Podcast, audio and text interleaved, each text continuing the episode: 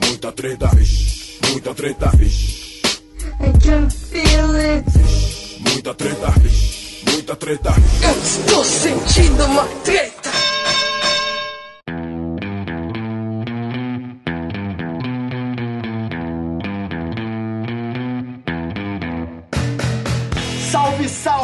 Moçada! Salve, salve, rapaziada! Aqui quem tá falando é o Ivo Neumann e tá entrando no ar mais um episódio do Treta Talks, o podcast do treta.com.br.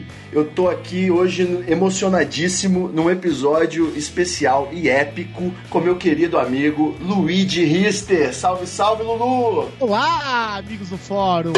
Olha aí, ouvintes do fórum, rapaz! Olá, tretas! O amigo é lá no meu canal. Como que vai ser os ouvintes do Treta? Tretinhas! Olá, tretinhas, tretonas! vocês quiserem, vocês são livres pra escolher o apelido que vocês quiserem. Olha aí, o importante é ser feliz. Bom, antes da gente começar nosso papo, aqui no, no Treta Talks a gente tem um ritual que é mandar um salve. Um salve. O salve é a dica aí pra rapaziada anotar, salvar nos favoritos e com certeza a gente presta essa homenagem. E o meu salve de hoje vai ser para um, assim, uma coisa que você, Luigi, tem realmente um envolvimento sentimental muito grande. Eu quero deixar registrado nessa data aí que nós estamos um salve pro folclore nacional. Oh, que maravilha, cara. Nossa, eu gosto muito, eu acho foda o folclore nacional. Fora, fora vampiro, eu não gosto dessa coisa americanizada, cavaleiro sem cabeça, é, não. Aqui é, aí. é saci, é mula sem cabeça, é curupira, boitatá, entendeu? É o negrinho do pastoreio. A gente tem todas as etnias aqui, entendeu? o boto cor-de-rosa aí. Eu não sei, o pessoal, o brasileiro, ele não tem criatividade mesmo, né? Pô, tanta coisa pros caras inventar, tem tanto monstro, tem uma, uma imaginação solta. Você fala assim, ó, cara, eu vou inventar coisas que não existem. Então eu posso inventar qualquer coisa. Eu posso inventar coisas muito legais, sabe? Mas o que, que ele vai e inventa? Ah, ele inventa um saci. Ele inventa um bicho que não tem uma cabeça. Ah, vai se fuder. Ah, eu acho o Saci muito criativo, inclusive o Boitatá aí é o, o avô do, do monstro de fumaça da Ilha de Lost, sabe? Acho que o folclore nacional aí tá muito bem representado, então no Halloween fica aí o meu salve. Porra. Você tem um salve, Lulu, pra mandar aí pra galera, pros ouvintes? Eu vou, dar uma- eu vou deixar uma dica de um filme que eu já assisti, que vai estrear agora, de 2 de novembro, no, no dia do Finados aqui no Brasil, que é o Doutor Estranho, o filme da Marvel. Opa, Doutor Estranho. Eu assisti esse filme aí essa semana. E pra quem é fã do padrão Marvel filmes, né? Ou seja, aqueles filmes leves, bem-humorados. Guardiões da Galáxia? É, tudo. Homem-Formiga, agora o filme do Thor, o filme do Homem de Ferro. É sempre aquele filme que parece que vai ser algo mais sério, mais denso. Aí no fim é só mais um filme de mais um super-herói. Mas é um bom filme, né? Como eu disse, é padrão Marvel, né? Significa que além de ser leve, ele é bom. Exato. Então, é você que tá esperando pelo Doutor Estranho, pode ir sem medo. Que se você já gosta dos filmes da Marvel, você vai sair do Doutor Estranho flutuando. É o tipo de filme que você gosta. Mas, se você tá enjoado aí de piada, filme que não se leva a sério, que vive algo mais denso, né? Como é feito na Netflix com os heróis da Marvel, não, acho que você não vai gostar muito, não. Mas a maioria do público gosta. Gosta desse, dessa leveza, dessa, desse mundo fantasioso e colorido que é a Marvel. Mas não ficou cafona, não? Um personagem meio místico? O filme ele é bem bonito, assim, com momentos visuais assim, fantásticos. Todo esse lance dele poder viajar por outras dimensões e realidades paralelas, bonito na tela, assim, sabe? Eu assisti em IMAX, vale a pena. Mas, ao mesmo tempo, assim, é um filme que ele toca, ele começa a tocar em alguns assuntos que é- são sérios. Que é, por exemplo, a questão da vida, a questão da morte, o tempo, a nossa noção de tempo, como é o, o ser humano perante a infinidade da- da- do tempo. Só que aquela coisa que ele fica arranhando, arranhando e nunca entra de fato nesse assunto. ele é um filme da Marvel. Pode crer. Então quando começa a ficar meio sério, ele solta uma piada. começa a ficar meio sério, ele solta uma piada. Come... É, é tipo assim, é, é- é um jeito de fisgar o adulto, o adulto ficar impressionado com o tema, olha só, tá falando sério. Aí solta uma piada, E não entediar as crianças, né? é, pra não entediar a criança, exatamente. Então é isso. É, é mais um filme Marvel. Vale, vale a pena assistir sim. Beleza. Eu gosto, eu gosto desse tipo de filme Marvel aí. Não que eu vá ter grandes reflexões sobre a vida, mas é muito divertido. E agora que a gente mandou um, um salve, eh, vamos entrar aqui num aquecimento. O aquecimento é pro convidado geralmente ficar mais à vontade. No seu caso, eu acho que a gente tinha, tinha que trazer a camisa de força. Mas vamos fazer um aquecimento rápido aqui. Lulu, para contextualizar, a gente em 2011 foi convidado a integrar a equipe do. a gloriosa, invicta equipe do Não Salvo, né? Que vence no futebol, vence nos gramados aí, no concurso de torta na cara. Poxa, é verdade, hein, cara? Até corrida de, de pogobol a gente venceu. Então, ganhou, gente equipe imbatível. e eu lembro que foi uma euforia muito grande, né? Você percebeu aí que você ia poder viver a melhor coisa do mundo, que é zoeira. Vamos zoar e fazer da zoeira o seu trabalho, né? Óbvio que eu sei que nos bastidores tem muita ralação, mas eu quero entrar aqui num, num mundo de faz de conta.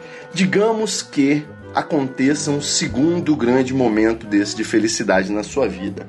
O presidente da Netflix Internacional te liga e fala: Olha, eu não quero te tirar do não salvo, porque o seu trabalho aí é fundamental, mas eu vou te pagar um excelente salário só para você tomar umas decisões importantes aqui na empresa. Correto? Porra, tá gostoso isso aí. Seu primeiro dia, você vai lá só visitar, depois você volta. No primeiro dia que você vai visitar, como manda-chuva do Netflix, ele fala: e aí, dá uma ideia aí pra gente, qualquer. Qual é a primeira coisa que você vai, vai mudar? Dentro da Netflix? É. Ah, cara, é. Bom, não sei. Eu ia falar assim, ó.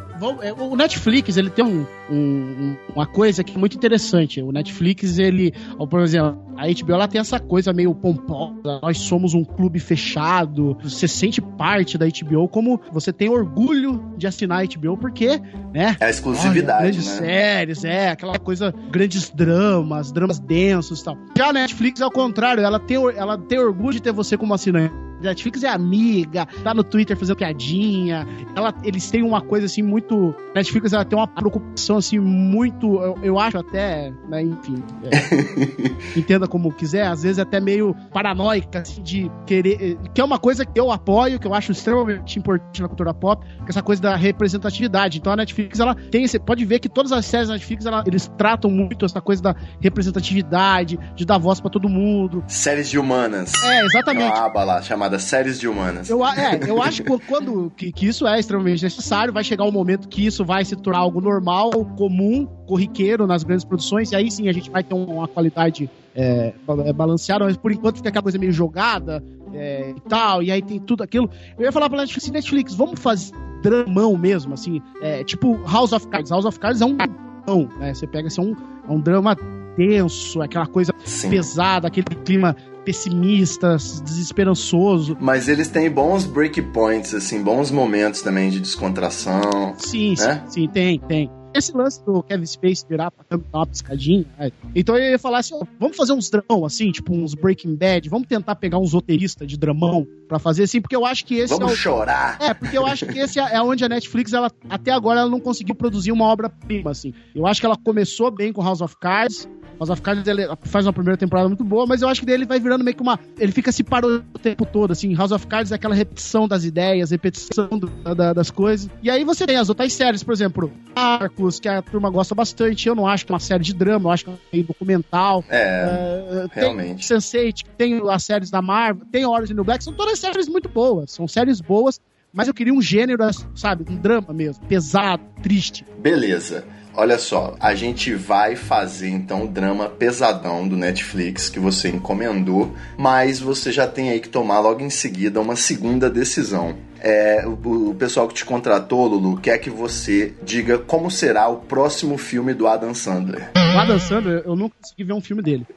E esses dias eu assisti, eu tava fazendo uma maratona do Paul Thomas Anderson, que é um diretor aí jovem, um cara Aham. O cara fez filme ruim, eu fiquei impressionado. O cara é o diretor de Magnolia, do Sangue Negro, Mestre, etc. Uhum. E aí ele tem um filme com o Adam Sandler, lá de 2001, 2002, que é Embriagados de Amor. E, cara, o Adam Sandler, bem, o Adam Sandler fazendo um filme, assim, é, um- é uma, uma comédia romântica ao estilo do diretor. Quando você vê o trabalho dele, você entende isso, o que, que isso significa. Mas você vê que o Adam Sandler é um bom ator. Eu colocaria o Adam Sandler de protagonista da minha série dramática. Entendi. Muito bem. Sabe o que o, o True Detective fez? Colocar o, o Matt McCoy ali no meio, fazendo aquele detetive, todo pessimista e tal. Eu ia colocar o Adam Sandler numa série assim, que ele não fosse um. ne- Sabe aquele filme? Muito o Adam bom. Sandler, ele faz aquele filme, o nerd fracassado que pega gostosa, sabe? Esses É o Adam Sandler, né? Sempre. é, ah, eu, olha só, eu sou um nerd, eu sou muito fracassado. Mas olha só, eu vou terminar um filme com uma gostosa pra provar que nós nerds somos muito foda e é isso que a vida importa, é pegar as gostosas no final. É isso aí, eu, eu sou bonzinho e tenho carisma. É, eu sou bonzinho, então o mundo tem que me dar uma mulher. E, tipo, eu Exato. colocaria ele pra ser um cara, assim, o pessimista, cara de mal, cara violento, sabe? Aquela violência contida, assim, quando o cara solta, ele tá sempre a ponto de explodir. Quando ele solta, ele explode. Eu queria colocar ele assim. Protagonista da minha série dramática na Netflix, Adam Sandler. Muito bom. Temos aí já a série dramática com Adam Sandler, só que agora o Netflix precisa que você cumpra a principal missão. Eles te contrataram, Lulu, foi pra isso. Eles passaram meses aí lendo todos os posts do Amigos do Fórum pra decidir que você era a pessoa certa pra dizer qual vai ser o épico da Netflix que vai competir com Game of Thrones. Quem que você vai contratar? Vai ser uma história sobre o quê? Poxa vida, aí é difícil, hein? Um épico pra bater com Game of Thrones. Bom, aí, aí você pergunta pro cara errado, porque eu não acompanho muito esse mercado literário, eu não sei quais são as, as grandes é, obras de fantasia aí que poderia ser adaptado. Mas dizem que tem um brasileiro aí, que é aquele, o Eduardo Spor, do, do Jovem Nerd, o Apocalipse dele, ele fez os, os livros aí, que são dois, que são muito bons, né? São muito bons. Sem dúvida, sem dúvida. Podia adaptar. Agora, Olha aí, fantasia brasileira então na telinha. fantasia brasileira, e é uma fantasia brasileira que não é brasileira sobre o Brasil, porque aqui, tipo, tudo que a gente produz. Não tem saci, Não, é que tudo que a gente não tem produz. boitatá. É, que- é, para pra pensar assim, agora, por exemplo, vai estrear essa 3% aí, que é uma científica e tal, não me parece que é uma, é uma série sobre o Brasil. O Brasil, tem tudo que é filme, é tudo sobre o Brasil, sabe? Não é uma coisa assim que você pode expandir ela, sabe? Com É, certeza. tipo, os filmes brasileiros são favelas e problemas brasileiros, ou alguma coisa brasileira. Aí, tipo, é- esse, do, esse livro do Eduardo Spor, A Batalha do Apocalipse, do Apocalipse, acho que, se eu não me engano, é um anjo que passa por eras, Segunda Guerra Mundial e tal. Então seria um épico interessante, né? Imagina uma questão, um, um épico de anjos, de céus, de deuses. Seria interessante se mesmo. misturando em meio de seres humanos e guerras e eventos que marcaram a história. Porra, dava, dava pra fazer uma coisa. Tá aí a Record provando que É. envolver religião na história com coisas épicas funciona, Porra, né? funciona demais, cara. É, Dez mandamentos é top. Topzera. Zé. Top da balada gospel. Bom, maravilha, Lulu. Chegamos então ao momento da nossa treta súbita para fechar o aquecimento e entrar na pauta.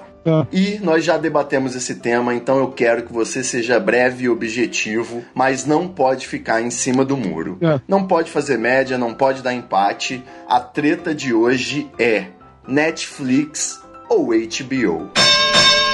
E agora? HBO. HBO! Mas inclusive você tá fazendo vencer aí o modelo de, de distribuição de conteúdo em vídeo? Você prefere esperar passar na televisão? Olha, eu vou, eu vou falar uma coisa. Eu não faço maratona de série. Assim, eu assisto no máximo dois episódios. Dois. Ó, quando eu assisto três episódios de uma série, pra mim já é uma maratona. Porque eu acho que cada episódio, e aí que eu acho que é um problema da Netflix também, que é um problema entre aspas, assim, que é um problema que vem com a vantagem, que é a vantagem dela liberar todos os episódios de uma vez. E aí o problema, na minha opinião, é que você assiste tudo aquilo de uma vez, e aí você não consegue pegar cada detalhe. Não cada- respira, né? é, exatamente. Você fica embriagado de uma vez, sabe? Você não vai acompanhando. E aí, como o Netflix, ele, ele sabe que você vai ser é, é, é, ansioso e, e vai assistir tudo de uma vez, você pode perceber que as séries da Netflix é uma coisa que eu falo muito no Amigos do Fórum. As séries da Netflix têm barrigas, assim, chega mais ou menos na metade, assim, do quarto pro oitavo episódio, nada acontece. E aí você, uma HBO, você, você vai assistindo cada episódio, você tem uma semana pra você digerir, pra você ler review, pra você ler crítica, pra você ler segunda opinião, terceira opinião, debate, e o povo remon, e o povo revê, e pega detalhe, pega aquele negócio que deixa. Então eu acho que, como fã de série, ao mesmo tempo que eu acho que o que o Netflix faz é muito foda, de- é, um- é uma quebra de paradigma, né? Porra, você vem e muda toda a indústria de distribuição de conteúdo de uma vez. Ao mesmo tempo eu gosto do formato HBO. Eu tô acompanhando, pelo por exemplo, o Westworld da HBO. Assisto no domingo, eu fico uma semana inteira. Eu vou escrever com os amigos do fórum, depois de eu ler, rever o episódio, a galera descobre coisas. Então, tipo, eu, parece que você absorve melhor aquele episódio, remoe ele, digere bem e vai pro próximo. Já na Netflix, não. Netflix é um atrás do outro e, tipo assim, geralmente você vai ver, você consome a temporada inteira de três episódios no fim de semana, né, cara? O que você tira de proveito, sabe?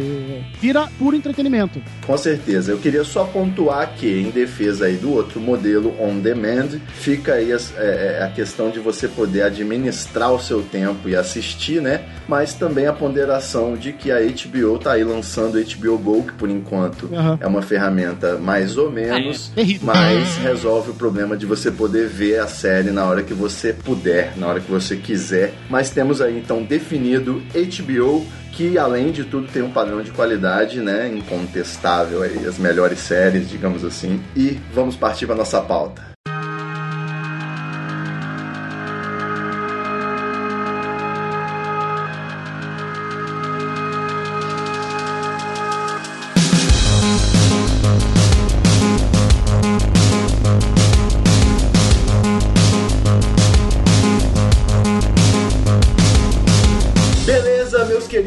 Amigos do Treta Talks, eu tô aqui com o Luigi nesse episódio especial de Halloween para falar sobre terror. Mas não é esse terror aí do vampiro, da múmia, nem o terror nacional com Saci Pererê e o Boitatá. Saci. Também não é esse terror de susto adolescente, aqueles filmes Pânico e eu sei o que vocês fizeram no verão passado, que você tem todo o setup do susto e o susto, parece um entretenimento pra criança, né? Tipo, você sabe que você vai tomar um susto, mas você se diverte tomando susto. Eu não sei, eu não gosto muito disso não. É, eu também não. Eu não sei, pra mim o medo, o medo ele vem do ambiente hostil, da ansiedade. né? Você saber que algo ruim está pra acontecer e, e aquilo vai te remoendo por dentro. A questão do susto é susto. Alguém pode, por exemplo, eu tô gravando aqui, pode aparecer alguém aqui e, uh, Luigi, assustar, entendeu? Isso não é terror, isso não é medo, isso é susto. É, então, é, é mais mecânico, né? Não tem a ver com, com a sua apreensão e o tempo todo, enfim. E eu sempre gostei muito do gênero de suspense e o que tem me dado aí realmente me fez perder o sono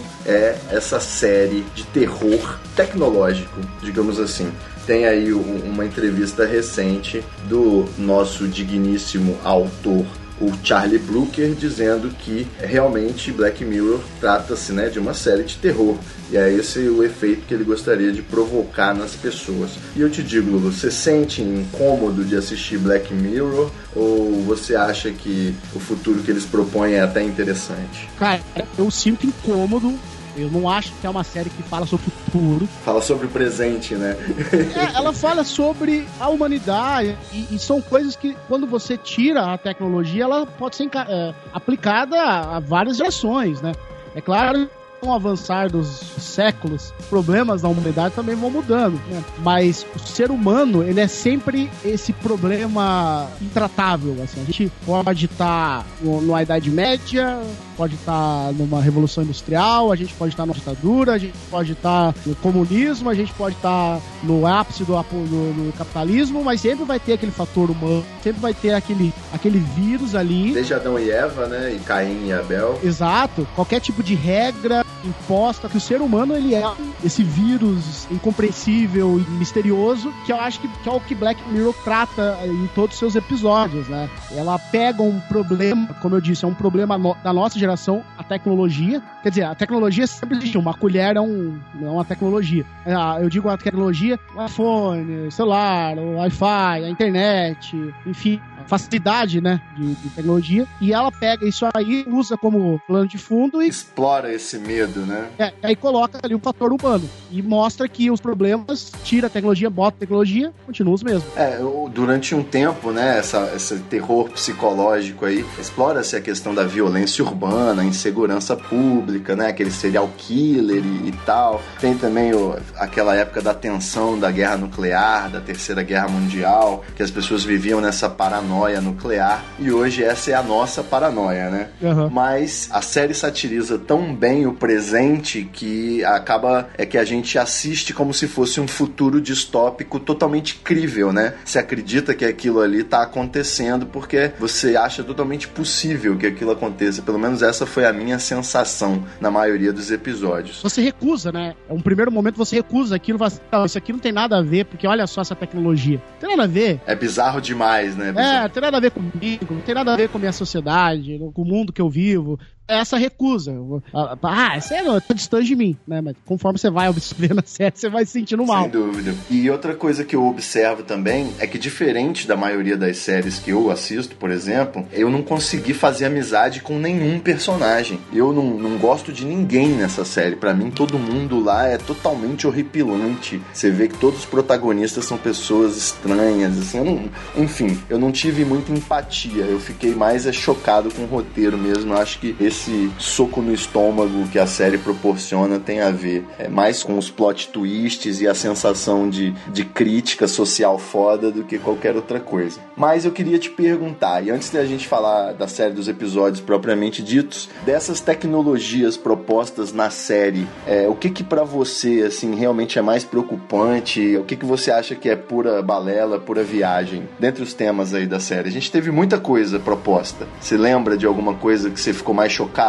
Olha, eu acho assim, o que mais me causa assim, um pouco de incômodo, porque eu acho que isso aí ainda é algo que vai acontecer, que a tecnologia vai alcançar em algum momento, que é uma questão discutida é, no episódio do especial de Natal, do White Christmas. Certo. E ele também é discutido um pouco no Sanjo no Peito, que é o episódio dessa nova temporada, que é a questão da inteligência artificial. No White Christmas a gente tem aquela tecnologia do cookie, né? Certo, você fazer um clone digital, não é isso? É, exato. E aí você coloca um implante no cérebro, aquele implante vai, durante algum tempo, ele vai absorver suas principais características, ele é retirado, e aquele cookie, ele acredita que ele é você. Ele é uma pessoa, exatamente. Eu sou eu, eu não sou uma cópia de mim, entendeu? Que esse é o problema que vai acontecer quando a gente lidar com a questão da inteligência artificial, né? Existe até essa teoria da singularidade tecnológica que vai chegar em algum momento a humanidade ela vai avançar tanto tecnologicamente que vai ter uma singularidade. E aí, consequentemente, a gente vai ter uma noção de inteligência artificial. Assim, é importante dizer que inteligência artificial já existe. Seu celular, seu carro. Ele é smart, não é à toa, né? É, só que a partir do momento que essa inteligência artificial ter a noção que ela é uma inteligência artificial. Ter consciência, não é isso? Que ela é uma consciência, aí que está o problema. E aí que eu acho que é um problema que a série traz, e para mim é uma coisa assim que vai ser daqui a algumas gerações, alvo assim de calorosos debates, por exemplo, eu imagino o Congresso Nacional Brasileiro debatendo se uma inteligência artificial sabe que é, que ela pensa... Tem direitos. Tem direitos. Será que ela tem direitos? Seria o quê? Direitos robóticos para robôs direitos. É, direitos humanos para androides direitos. então eu, eu, imagino que isso é uma coisa do talvez 30, 50 anos, ou sei lá, 100 anos, a gente nem esteja mais aqui, mas é algo que é previsto, é algo que é estudado, é algo que talvez aconteça, e quando acontecer, né? Eu concordo com você, e ao mesmo tempo que eu sinto esse medo aí da possibilidade de termos seres vivos que foram feitos de máquina, né? Eu tenho também um, um, um eu não sei nem o que pensar, somente sei sentir sobre a gente poder transplantar a nossa consciência. Depois de morrer, a gente deixar o nosso, nosso sistema rodando aí num computador. É, isso seria uma forma de imortalidade? isso já, você já faz, isso é interessante. É, um, é uma coisa do o Sanjo Nupero, é o, é o quarto episódio da terceira temporada, para localizar o ouvinte, que ele, ele lida um pouco mas eu não acredito que ali, o que, que o Charlie Broker tá mostrando, porque o Charlie Broker ele é um cara muito cínico, ele não é um cara de dar lição de moral, não é um cara de dar respostas, ele joga para você e você que se vira. Mas eu acredito que nesse episódio não existe uma transferência de consciência. Eu acho que ali é uma, é, é uma questão de uma cópia da sua consciência estar naquele lugar. E aí quando você, se a gente for tentar analisar esse episódio, que eu acho que para mim já vou deixar que é o melhor episódio desse terceiro ano. Com certeza. É o seu Facebook. Se você morrer amanhã, tudo que você acha sobre política, tudo que você acha sobre cinema, sobre amizade, sobre amor, as músicas que você dança, suas fotos, que você gosta, onde você esteve, vai estar armazenado no perfil em um lugar e aquilo é um conjunto de dados, de informação. Aquilo é você ou é uma versão sua que você está levando para um lugar? Vira um túmulo sofisticado, né? Você tá pegando partes da sua vida que você acha que são importantes e colocando ali. E mesmo assim, às vezes você briga, às vezes você discute, às vezes você xinga, mas tá ficando ali arquivado. Então, quando você morrer, aquilo vai ser uma consciência sua, vai ser você ali, entendeu? Eu acho que isso é uma coisa bastante. Parece que é algo distante, mas é algo que já tá acontecendo, né? É algo que já tá acontecendo. Eu tenho um amigo que, por exemplo, é, o pai dele faleceu e ele tem várias conversas com o pai dele pelo WhatsApp, conversas de foto, vi, é, vídeo. e o áudio. Então, tipo, ele fala pra mim que ele fica, às vezes, dá saudade, ele abre o WhatsApp, lá, volta um ano e volta e começa a ler. E vai ouvir, né? Vai ouvir nos áudios. É verdade. Entendeu? Tem aquele menino que joga, joga videogame com o save game do pai dele, né? Ah, Aí pô, aparece um fantasma de um carro no jogo e ele compete contra o pai dele que já morreu também. É muito doido. Exatamente. Deixa de ser uma versão, entre aspas, do pai dele, né? Que é o que esse episódio propõe. Que eu acho que a imortalidade. Aí a gente vai. O, o Black Mirror é um pouco disso, é questão filosófica. o- Filosofia, teologia. É, eu acho que Black Mirror é filosofia pura. Que eu não acredito na mortalidade do, do ser humano, né? Eu acho que acreditar numa possível imortalidade da alma, né? Uma imortalidade da consciência, mas é uma coisa que eu creio que o Charlie Broker não ia trazer isso pra série em momento algum, assim. Eu acho que o que ele faz ali é, é ser justamente é, é jogar essa, essa ironia, assim, de te mostrar um final feliz onde a nossa consciência é transferida para um paraíso, que é São Junipero, que é uma versão do paraíso, onde tudo é bonito, onde tudo é perfeito. Mas ele tá mostrando ali que não é, sabe? É um monte, é um amontoado de dados, assim como um perfil de uma pessoa morta no Facebook. É, eu achei San Junipero. É, é assim que fala? Como é que é? San Junipero. Eu falo do jeito que escreve.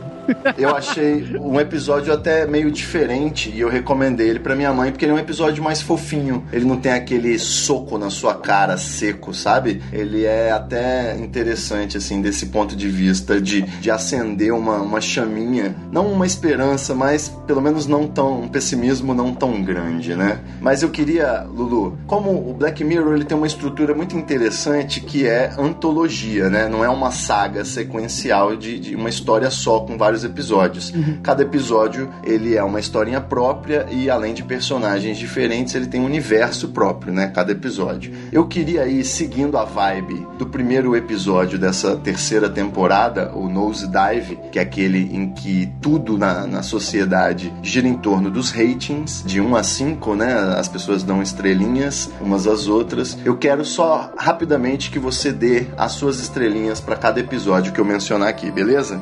Tá. Então a série começa lá no começo, tem aquele soco com o primeiro-ministro que é convidado a fazer sexo com um porco em rede nacional, senão a princesa lá vai ser morta. É, quantas estrelas esse episódio? Cinco estrelas. É um episódio é, que mostra, escancara assim como existe um controle de massas. É um episódio que mostra como a, a, a opinião pública é moldada de uma maneira muito rápida, assim. Pode ser manipulada. É, eu acho que fala sobre o episódio 1, e muito fala sobre isso, que a opinião pública tá sempre. Ah, e tem o- e eles mostram muito o Twitter e a TV. A TV, uma hora o cara é herói, na outra hora ele é vilão. Ah, vai salvar a princesa. Ah, mas ele vai transar com um porco. Parece um programa de auditório, né? Exato, ele tira qualquer humanidade ali do, da pessoa, né? E aí a gente vê isso o tempo todo, né? E esse episódio que não tem nem ficção tecnológica, né? Ele muito bem poderia se passar no, no dia de hoje. Sim, sim. É, eles partem pro episódio número 2, que é um futuro bem diferentão, assim, que as pessoas têm que ficar pedalando pra produzir energia. Parece a lógica tosca de Matrix, né? Porque não é um jeito muito inteligente de obter energia.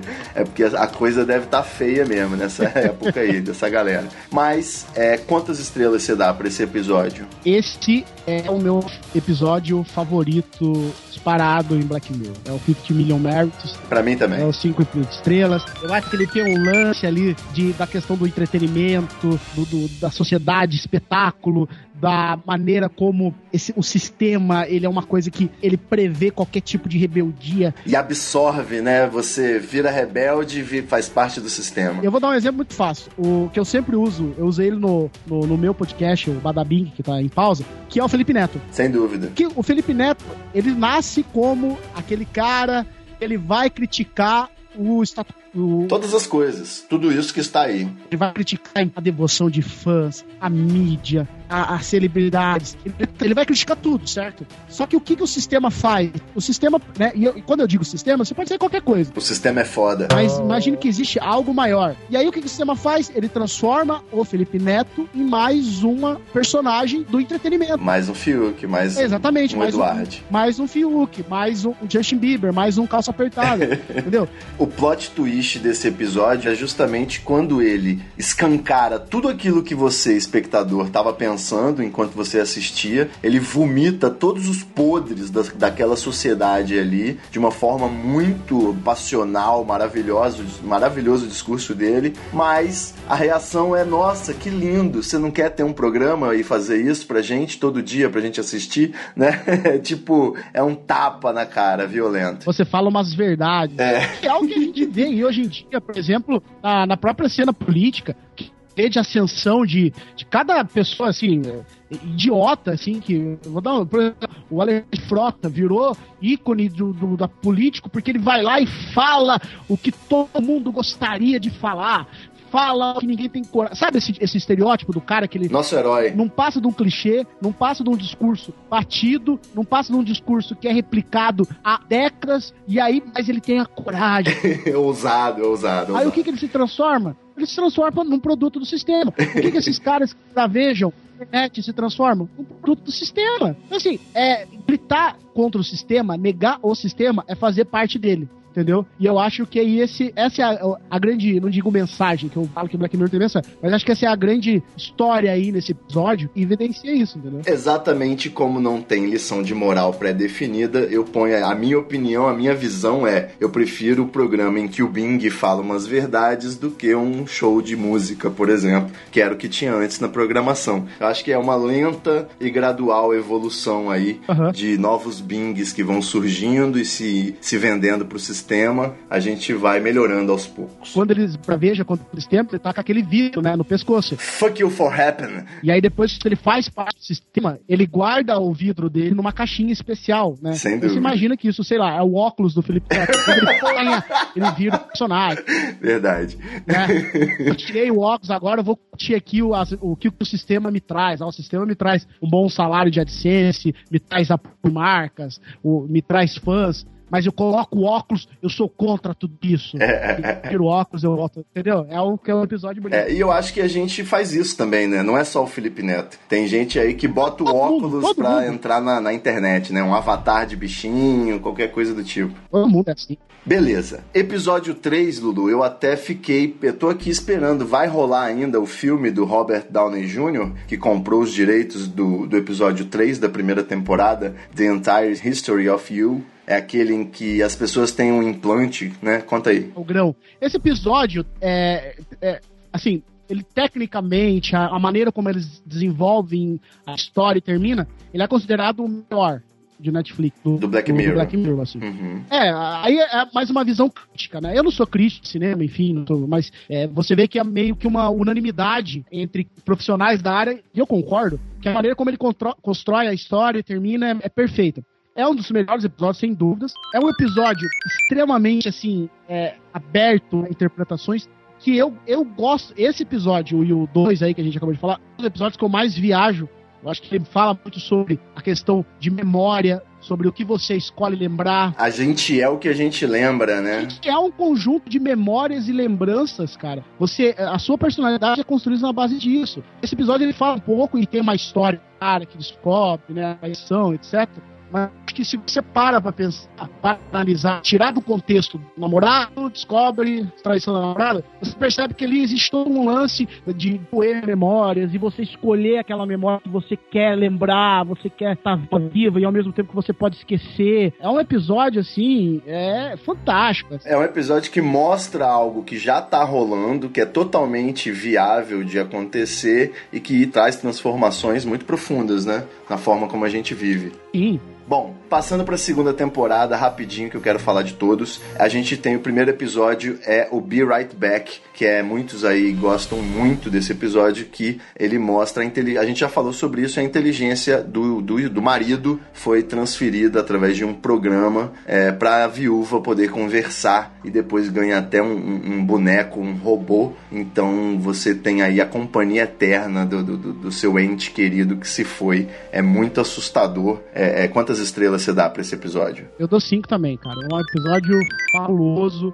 O tema dele, eu, eu acho que eu costumo falar que é o- a questão do luto, né? Como as pessoas lidam com a falta, né? O que torna a vida fantástica é a noção do fim dela, né? Acho a noção de eternidade algo horrível. Sem dúvida. O ser humano, há milhares de anos, desde que teve seu primeiro, a sua primeira faísca de consciência, ele não sabe lidar com a morte. Esse episódio ele mostra assim uma mulher que perde o marido e como ela não consegue simplesmente viver esse momento de luto, porque o luto é você chorar, você espelhar. Eu acho que isso é uma ho- homenagem que você presta pra pessoa que foi. Se a pessoa morre, e eu costumo falar isso, a gente, a, a gente tem medo da tristeza, e, e isso é, é bem visto na internet.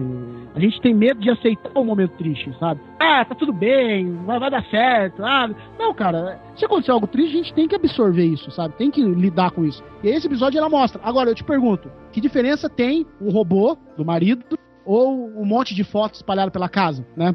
Que você tá o tempo todo revivendo aquele ente querido que se foi. Eu costumo usar o exemplo da minha mãe. Mas, ô Lulu, é aquela história, né? A gente, pra gente julgar que é uma questão de, de- da mulher que não conseguiu trabalhar direito, é legal. Mas eu acho que a grande sacada do Black Mirror é que ele coloca assim, porra, a tecnologia pode proporcionar isso. Isso poderia ser muito interessante. Mas olha como que isso pode acabar virando uma merda. Não, é uma merda. Então é meio que assim, você, se você tivesse acesso a bater um chat com um ente querido, você iria testar, você iria acabar se entregando, sabe? Essa que é a reflexão. Não. é tão simples dizer, né? Então, mas aí tá, se você vê o episódio, você percebe que isso machuca ela o tempo todo. Inclusive, ela tem um ataque, ela fala, você não é ele. Exatamente. Eu tô tentando fazer aqui, manter ele vivo, mas eu não posso manter ele vivo porque ele está morto, a, a morte é inevitável, é irreversível. Se eu não conseguir aceitar esse luto, se eu não conseguir aceitar isso,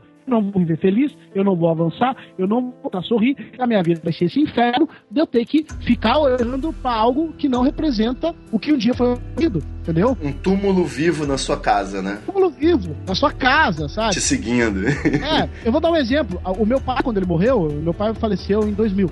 A gente tinha mania, eu, a minha mãe meu irmão, de ir lá no guarda-roupa, onde estavam as roupas dele, e ficar cheirando, ficar abraçando. E a gente não conseguia superar o luto, entendeu? Com certeza. Então aqui- aquilo pra gente foi uma, uma aceitação de luto simbólica. Com certeza. Nosso pai morreu, precisa aceitar isso. Seguir em frente, exatamente. Em frente, vamos fazer uma ato simbólica aqui de pegar essas roupas e doar. Vai voltar aqui e vai colocar essas roupas, entendeu? Com certeza. Isso não quer dizer que você vai apagar da sua memória todas as lembranças que você tem da pessoa amada. Mas esse episódio, ele é fabuloso.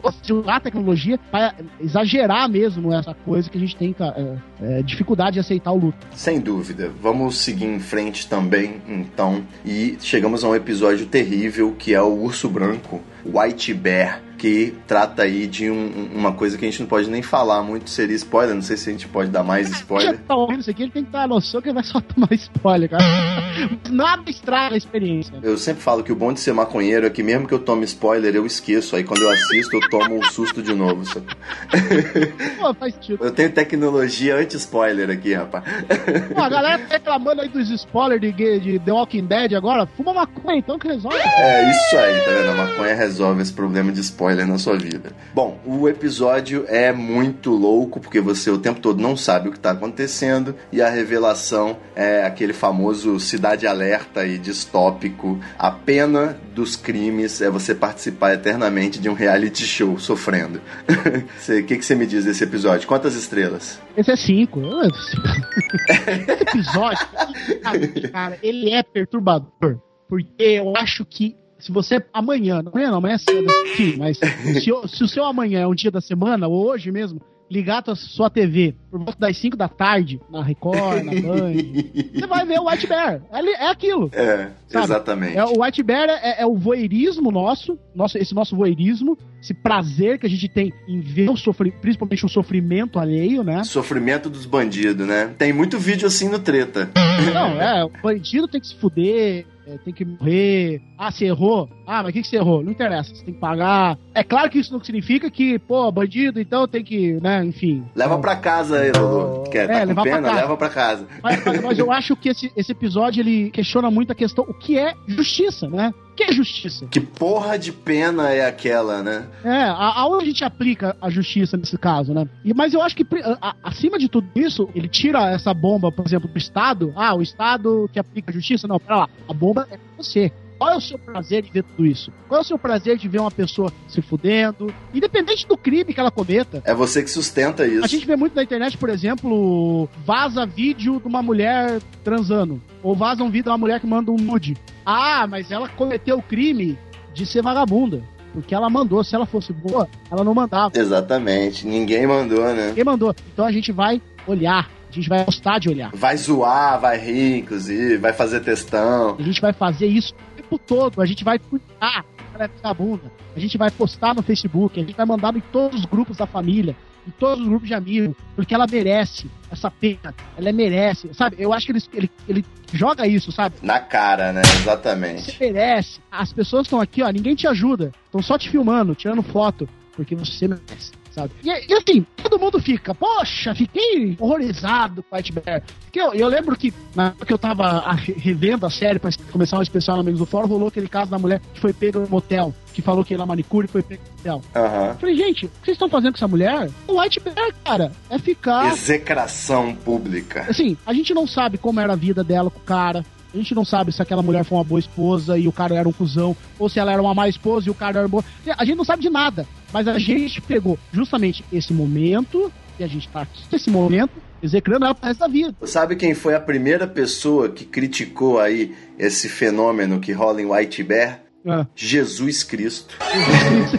Jesus Cristo evitando que Maria Madalena seja apedrejada. Uma lição aí que tá mais de ano na, no livro mais vendido do mundo e o pessoal não aprende, né, brother? Como é que pode? Hoje mesmo tava um debate aqui no escritório. Ah, por que, que as pessoas estão brigando com a, aquela VTube Provavelmente vocês nem sabem o que estão falando. Olha um youtuber aí que judiou do gato. Tô ligado, tô ligado. Ah, as pessoas estão judiando dela. Olha que absurdo. Certo. cara, ah, as, as, pessoas da internet não têm coração. Eu falei, cara, é as pessoas, as pessoas... Fora da internet também não tem, né? Aí eu falei assim: ela tem 16 anos, ela errou, mas ela é uma vagabunda, ela é uma piranha. Quem mandou cuspir no gato? Vamos xingá-la. É isso. Ah, mas ela merece afago, ela merece que. Não sei, não merece. Entendeu? Mas ela merece tudo isso. Ainda mais sendo menor de idade, né? Não precisa aí dessa. Ela merece tudo isso. É, é, é complicado, cara. Exatamente. É complicado. Você também não vai ficar passando a mão em youtuber. Mas, ah, tá tudo bem, pode fazer aí que tá tudo bem. É. Mas também você não vai, porra, vagabunda, é, vamos. Ah, você ouviu uma porra aí de uma instituição querendo processar ela Porra, menos, né? Não precisa tanto. É uma menina de 16 anos. Vamos com, vamos com calma aí, rapaziada. E o terceiro episódio dessa segunda temporada é. Eu não gosto dele, eu tenho uma implicância com esse episódio, que é o do Valdo. Ah. É o The Valdo Moment que a gente tem aí uma satirização do fenômeno que aqui no Brasil, cara, para mim que eu tô acostumado a ver Tiririca no poder, é, esses personagens todos aí e, e, a gente tem um mascote sendo disputando as eleições, para mim só me dá tristeza porque é uma grande realidade aí. Quantas estrelas? Eu, eu daria três pra esse episódio. Opa, primeiro episódio com menos estrelas. Eu acho que esse episódio ele não é ruim, é bom. Só que ele é o episódio mais direto, assim, sabe? Eu acho que ele é bem direto no que ele, no que ele se propõe a ser, entendeu? É, tá ali, é o político personagem. É o Donald, esse episódio é, um, é, um, é uma homenagem ao Donald Trump. Né? É, é, o populismo. É o cara que só tem discurso, faz piadinhas e. Discurso. né? Carisma. Fala o que quer, fala a verdade, fala o que você gostaria de falar. E aí, eles elevam lá na. na assim, eles extrapolam os limites e falam assim: a que ponto a gente pode fazer isso? A gente tem um, um personagem aqui de internet e tipo assim, é, é, mostra que a, Europa também está caminhando assim pro, pro retorno do nacionalismo dos países e tal. Que esses caras, eles surgem, o discurso deles é muito doce, sabe? É muito doce, por exemplo, assim, eu chegar e, e falar assim, é, o problema do Brasil é a bandidagem. Tem que prender bandido e tem que dar emprego. Muito fácil. Tem que prender os corruptos. Tem que prender corrupto, tem que. Cuidar da família. Isso é muito fácil. É, é, falar o que é, é doce pro, pro, pro, público, sabe? Falar o que o público ouve. E aí você tem a ascensão dos mitos, né? Que política agora virou mito, né? Isso não está nomes. e é, é justamente esses caras que eles já entenderam como que as pessoas enxergam eles e eles se tornam de fato esse personagem. Né? Eles se tornam é, é, esse personagem de assumir mesmo essas caricaturas que a internet. O, o próprio, o próprio Bolsonaro, é, ele tem essa. Fala um de esquerda aí, para não parecer que nós somos dois esquerdomachos. Não, eu não sou esquerdomacho. Quem, pô, quem me conhece, longe disso, né? Eu não sou, sou do, do, do treta. Mas o, o, o, Bolsonaro, não entrando se o cara é bom deputado, ao deputado. Eu, tô, eu tô que, não tô questionando a índole dele em momento algum. Né, antes que as pessoas fiquem bravas. Mas. O modus operandi, né? Assim, a galera começou a fazer montagens do Bolsonaro mitando, entre aspas, e colocava aquele óculos do Ten Down for What, lá, sei lá. Uhum. E aí, quando ele chega nos, nos aeroportos que a turma vai receber, o que, que ele faz? Pega e bota o óculos vê que ele assumiu, você vê como o político vai se transformando naquilo que o povo, sabe, idealiza, imagina e tal. E, cara, vou dar um exemplo da esquerda. A Dilma, quando ela foi sair da. Quando ela sofreu impeachment, ela foi fazer o discurso dela, que ela começou a falar ali de termos que você desculpa, não vê no Brasil real mesmo, que foi falar não, o, movimento feminino, as mulheres, os negros, a, os LGBT, porque eu apoio, eu fiz muito, fez nada, Dilma. Ela sabe que é mentira, as pessoas sabem que é mentira, mas ela fala. Fez bosta nenhuma. Ela fala o que a militância quer ouvir naquele momento. Ela sabe que se ela chegar lá e falar o discurso padrão, ninguém vai dar bola. Se ela chegar lá e mandar todo mundo tomar no cu, ninguém vai dar bola. Então ela vai, o que ela faz? Mira na militância. Então ela assume esse personagem da internet de Dilma, da mulher guerreira, que não sei o quê assume e coloca aquilo, entendeu? Ela fala, opa, a, a minha militância me enxerga assim, eu vou, eu vou me transformar no Valdo, entendeu? Não quero me alongar, não, mas esse é o problema da representatividade que a gente tem. A gente tem que escolher alguém. Hoje em dia, no, em tempos de marketing e loucura, é, vamos votar aí em quem for mais espalhafatoso, que parecer mais, mais interessante, Bolsomito de um lado, pai Lula do outro, se não for preso amanhã. A gente tem só personagem disputando essa porra, enquanto ah, era... Agora começou o pessoal do meio, né? Que agora veio os libertários, eu tava aquele moleque lá do Mamãe Falei, que ele é libertário, que ele não é contra. Ele é mais contra tudo que está aí. Ele é contra tudo que está aí, tudo. Ele é contra a esquerda e a direita. A partidário como o MBL, né? Mas olha só, não é, vamos começar a falar de política, não. Parou, parou. É o episódio que fala de política. A gente tem que falar de política pra falar dele. Mas pro próximo a gente não vai falar mais de política. Beleza. Bom, você deu três estrelas pro Valdo, então. O episódio White Christmas, a gente já falou sobre ele, mas além daquela coisa do clone digital, você escravizar sua consciência, tem também o lance do bloqueio, né? Você bloquear as pessoas na vida offline. Eu achei isso deveras interessante. mas ao mesmo tempo eu estaria bloqueado aí em algumas para algumas pessoas também. Não é necessariamente algo restrito à internet, né? Às redes sociais. Essa coisa de de bloquear, de afastar pessoas do seu meio, de tornar elas invisíveis, invisíveis ao seu meio, é, é tudo, cara. É desde questão de classe, é desde questão de sei lá. Divergência ideológica mesmo, né? Você não concorda com a pessoa, você já nem enxerga ela. De, de sei lá, o mendigo. O mendigo não tá bloqueado por todo mundo, as pessoas não passam ali todo dia. Com certeza. Humano aqui, olha só, tem nariz, boca, tudo bem. Quando você vai num restaurante chique, você, por acaso você lembra do rosto do, do, garçom que te serviu? Ou qualquer restaurante, você lembra da cara dele? Você lembra da cara do teu porteiro? Geralmente você não olha nem nos olhos, né, cara? Que dá trabalho você encarar. Lembra? É uma coisa meio complicada. Mas quantas estrelas você dá? Cinco, cinco. É um dos melhores episódios. Tô, é São Valdo que é zoado. O, esse especial de Natal, ele ainda é com a, o ator que faz o Don Draper, né? Que eu gosto muito do, do nome dele. O John Han. John, John Han. John Han. John Han.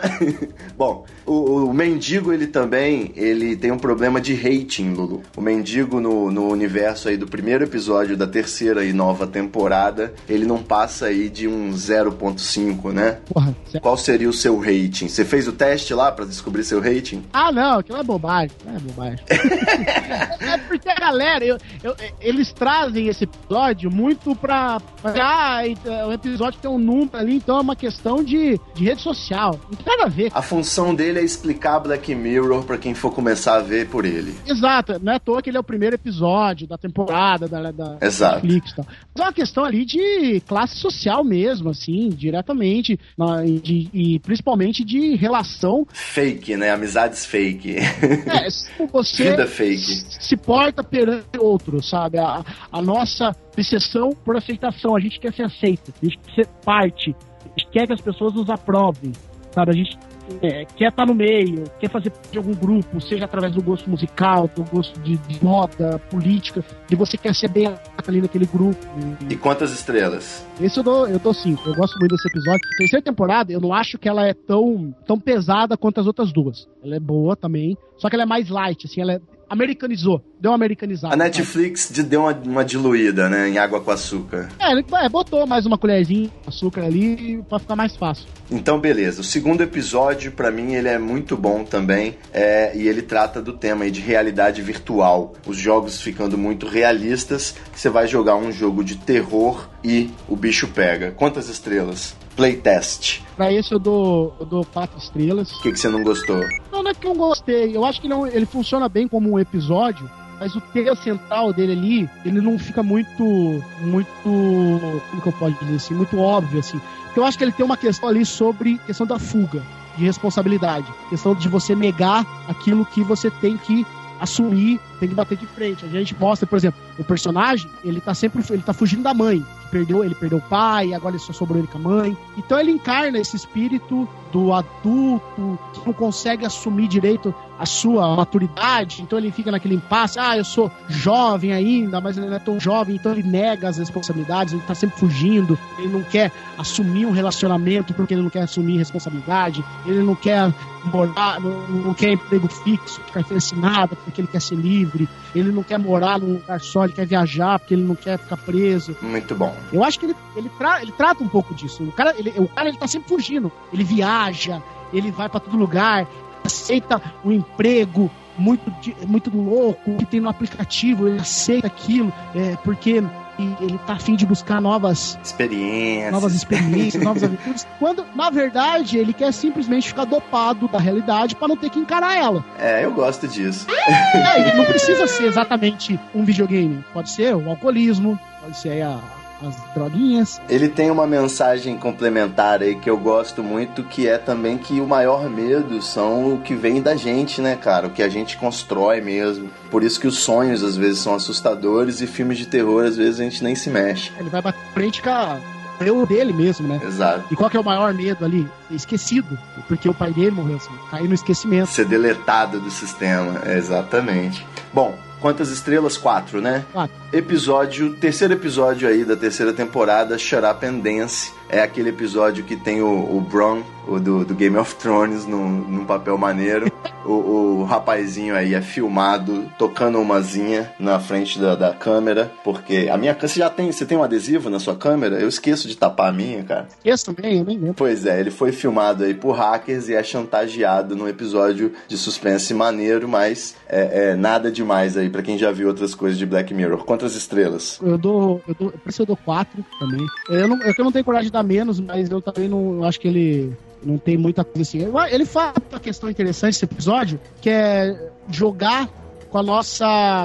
com o nosso nossa questão de julgamento, né? Que a gente pega ali, olha só, pessoas normais aqui, no final tem a revelação que eles são monstros, né? Um é pedófilo, outro é racista. E aí você tem que pensar se toda a empatia que você teve até então tem que ser jogada no lixo ou não, não é isso? Sim, e aí eu acho que ele traz uma, uma questão muito importante. Eu vou, por exemplo, relacionar aqui com a questão do estupro. Tem essa ainda, provavelmente, essa mitologia popular, que o estupro ele acontece numa rua, à noite, com a mulher de mini saia, aí vem o cadeirudo estupra ela. Lobisomem. É, quando na verdade a, a, a, a maior incidência de estupro é justamente em casa. É, é o pai, é o marido, é o namorado, é o primo, é o tio, é o ficante, sabe? Sem dúvida, o pastor, o chefe. o chefe, o pastor, ou seja, é aquele cara que a sociedade olha pra ele e fala, pô, mas aí é gente boa, é trabalhador, é honesto. É um pai de família, um cidadão de bem.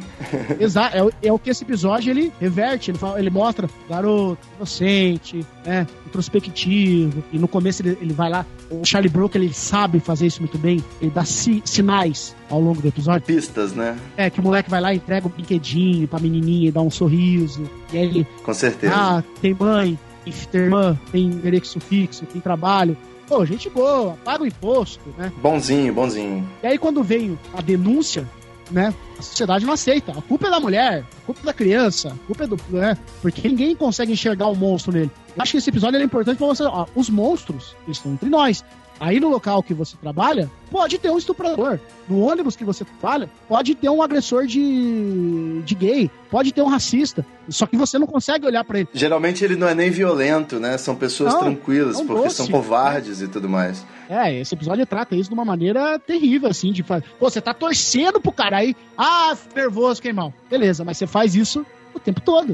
O tempo todo você tá fazendo isso. É, ter- realmente ele tem um- uma vibe aí de White Bear nesse episódio. E nós passamos pro número 4, San Junipero. É, eu achei muito fofinho, uma história de amor em que os personagens elas ficam no, no cemitério eterno aí de San Junipero. Achei muito legal. E você vai passar toda a eternidade indo pra Tiger Robocop também, Lulu? Vivendo baladinha nos 80, nos 90.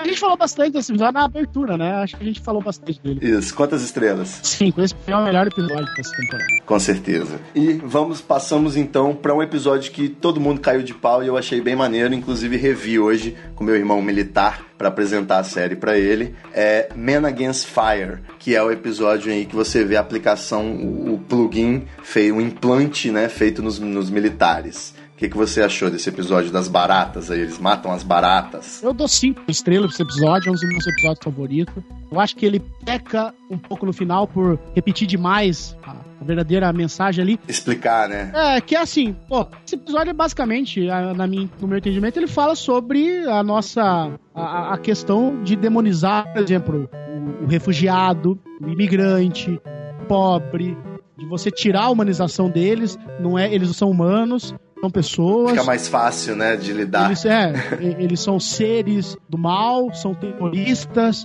eles são vagabundos que, que vêm aqui. Os gays, os estudantes, Os secundaristas. gays, o nordestino, é questão da minoria mesmo. E, ah, olha só, são vagabundos, vive de Bolsa Família, odeia ele.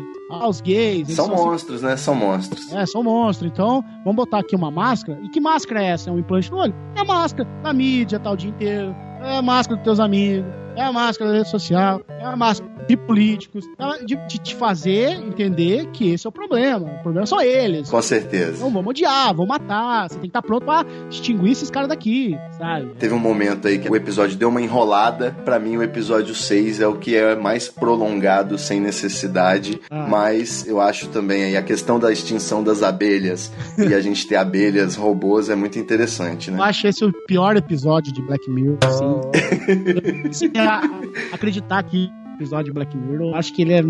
é, sabe? me Lento, né? Foi o único que eu dormi, cara. Eu caí no sono Eu- eu- cinco eu- vezes. Eu acho que esse episódio, eu- eu- provavelmente o Charlie Brook vai me falar, fa- falar assim, não, eu fiz de propósito. Que ele me parece uma paródia mal feita desses seriados procedurais de crime, tipo CSI Cyber. Sim, sim. uma mistura sim, de sim. uma ficção científica terrível, sabe? De abelhinha. Achei horrível. né? E a mensagem, a grande mensagem final de que, pô, quem deseja o mal vai receber o mal. É, achei bobagem. Esse episódio achei bem bobagem, bem fraco, bem ruim. Mas é, eu acho que fica pelo menos aí aquela crítica social foda sobre o reiterismo, né? Vamos dedicar menos tempo a odiar as pessoas aí e tocar as nossas vidas, que é um pouquinho mais importante, né, não, Lulu?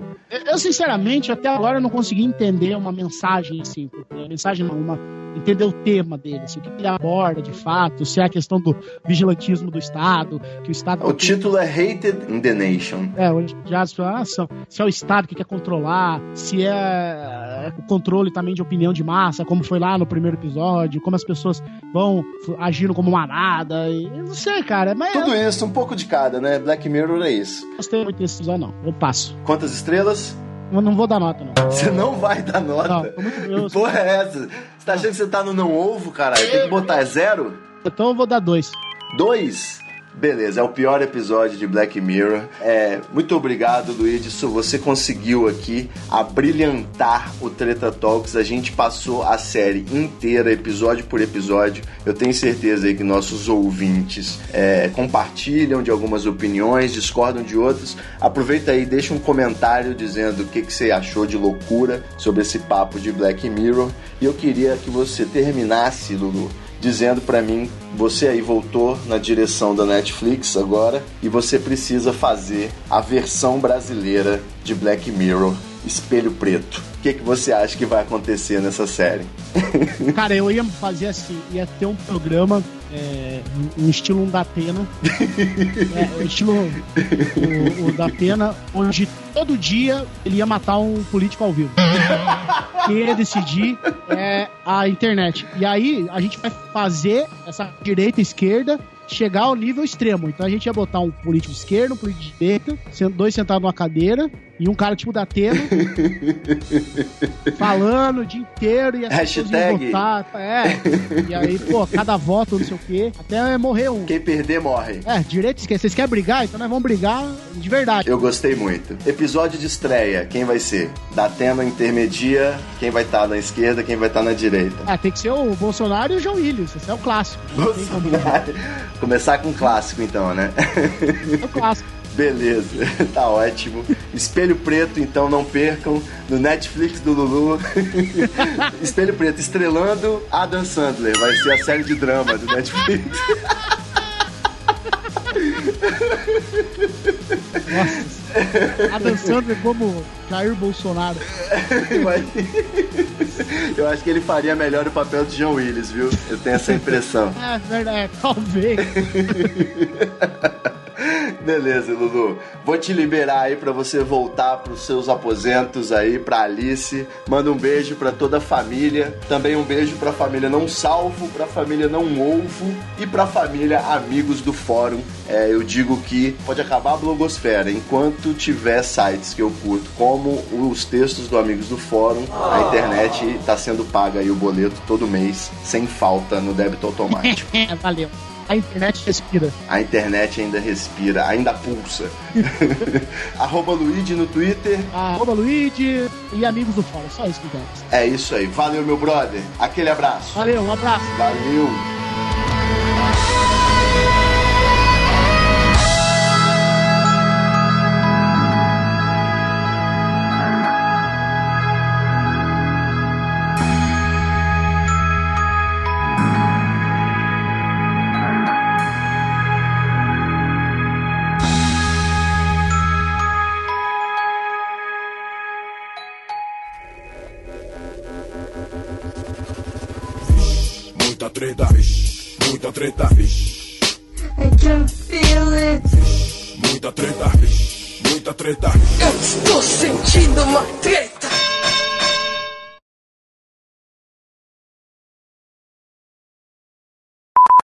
Encerrou? Cerrou. Bom, eu vou sair correndo, beleza, cara? Tem que pegar o busão.